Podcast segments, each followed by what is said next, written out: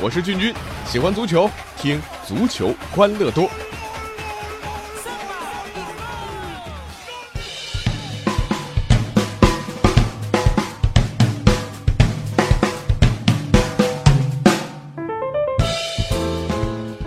好，欢迎来到我们今天的足球欢乐多，我是君君。这两个月啊，中国足坛你说最忙的是谁？绝对是中国足协财委会，忙着干嘛？开罚单呢？啊，眼看着中超版权方提奥动力要重启谈判啊，要降低中超版权费，因为你这一连串的政策，让咱们中超货不对版，人买了你的东西，最后发现你的东西贬值了啊，能不着急吗？啊？于是啊，咱们一直不走寻常路的足协开始开辟新的营收渠道啊，开罚单。这个礼拜啊，从周二晚上到周四晚上，足协一共发布了十多张罚单，啊，处罚了像北京和华夏的女足，啊，公布了对啊保定容大的处罚方案啊，呃，还有这个四个人停赛二十五场啊，四张罚单啊，这个罚款二十六万。啊，从正式的停赛四场到伊尔马兹最近五场中超比赛被禁止上场，等等等等，短短几天时间，十几张罚单，罚款总额五六十万。这掐指一算，就六月份这一个月，足协就开了二十七张罚单，平均一天零点九张。而七月份到现在已经开了十二张罚单，平均一天两张。二零一七赛季这才踢了一半啊，罚单已经有六十二张，而上个赛季一共也不过六十一张。呃，累加的罚款数量啊，总额已经，应该超过了一个啊一线球员年薪的数字。中国足协这个赛季啊，这个表明这个态度呢，呃，从秦升停赛半年开始啊，就预示着这种要从严的这个风向，净化赛场啊，这个决心我们是要点赞的，要支持。可光有决心不够啊，你得服众啊。事实情况是，咱们足协完全就是拍着脑袋开罚单啊，呃，踩一脚二十二场。用球闷人八场，推人七场，扇人一巴掌五场，做个手势四场，不握手四场，竖个大拇指和穿件 T 恤衫也要罚两场，这我们就迷糊了啊！如果踩一脚二十二场的话，这中甲赛场王大龙非铲对手为什么只有五场啊？呃，顺便插一件奇葩的事儿啊，二零一六年的四月三号啊，呃，这个是一年前的事儿了，大连权健女足预备队和北控女足预备队比赛。在没有获得中国足协同意的情况之下，这个当值比赛监督初晨竟然擅自做主，把上下半场比赛各自缩短到了三十五分钟。哎呀，你想想看，这种事情都可以发生。事后呢，这个比赛监督只被中国足协纪律委员会停止资格一年，也就是说，他现在又可以出来执法比赛，当比赛监督了。你说这样的比赛监督不应该被直接开除出裁判队伍吗？所以要举的例子很多啊，啊，你会发现足协开的这些罚单没有依据，甚至是逻辑。我们说啊，有法可依，有法必依，执法必严，违法必究啊，这个咱们初中小朋友都会背。可到了足协这里啊，你就会变成不知道有没有法可依，有法也也不一定依啊，执法严不严啊，看情况啊，违法究不究看民意啊，大家这个说的多啊，重罚；大家说的少就不罚。好了，这个话题相信球迷这两天听的也挺多，咱们就不多说了，说了来气儿啊。今天咱们来聊聊足坛的处罚。早些年呢啊，皇马传奇球星华尼托，那年呢和拜仁的欧冠半决赛第一回合，拜仁前三十七分钟就快刀斩乱麻啊，三球领先。到了第三十九分钟，马图乌斯倒地不起，输急眼的华尼托冲上来，在第一脚踩在马图乌斯背上的情况下，再用右脚狠狠地往老马的头部踩了下去。这个红牌当然逃不过了啊，因为这个恶劣影响啊，被欧足联禁赛长达五年。呃，不过这已经华尼托在皇马的最后一个赛季了啊，所以这罚单对他来讲没啥影响啊。那接下来。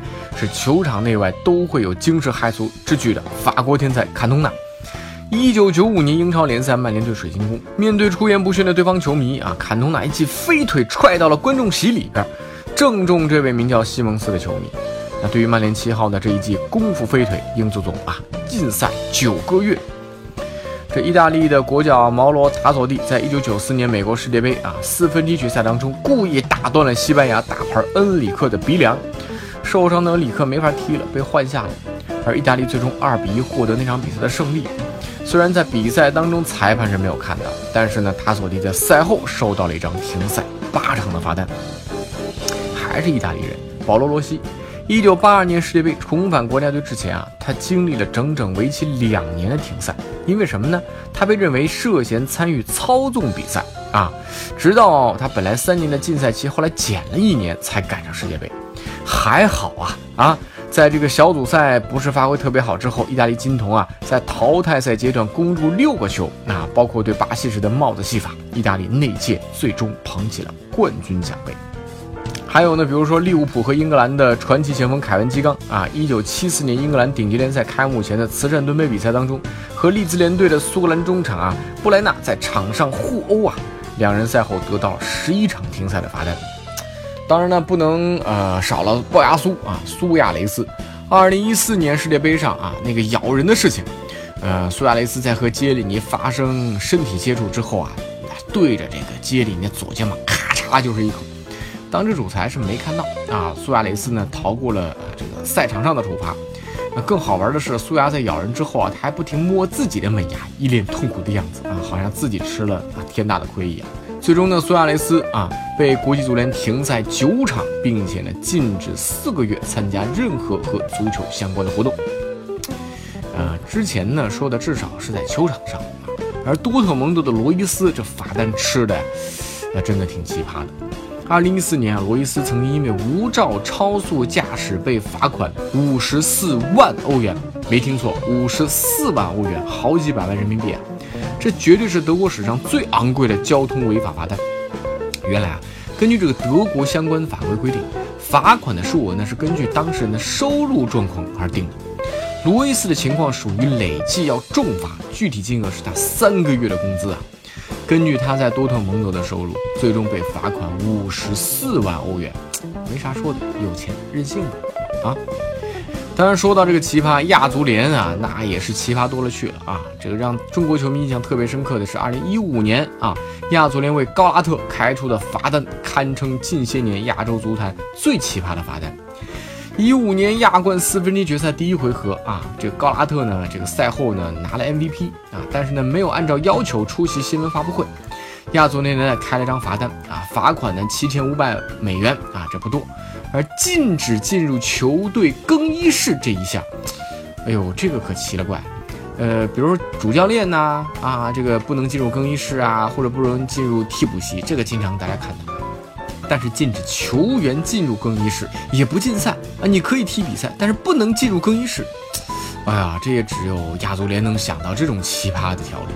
所以呢，第二回合恒大主场，亚足联只能是专门在体育场啊给高拉特划了一块个人区域啊，让他能够在那里呢啊换换衣服。中场休息的时候还派专门的工作人员监督啊，你不能进去啊。你说这哪里是处罚？这分明就是给高拉特提供 VIP 服务嘛啊！亚足联呢还有一项处罚，名为啊未能在比赛开始前九十分钟递交包括替补在内的球员名单这个一项。呃，吃亏的有山东鲁能、广州恒大和江苏苏宁啊。但是好玩的是啊，同样的违纪内容，鲁能和苏宁被罚款两千美金，但是恒大被罚四千美金啊。你说这这这这找谁找谁评理去啊？那在开罚单这个问题上，咱们中国足协呢，真的应该多学学欧洲足坛，少学学亚足联。其实最简单不过四个字：照章办事啊。你这样才能让人信服嘛啊。好了，欢迎大家来多多参与我们足球欢乐多的节目互动。微信公众号搜索“足球欢乐多”，微博搜索“足球欢乐多 FM”，足球欢乐多的 QQ 群是幺七七幺六四零零零。下期再见。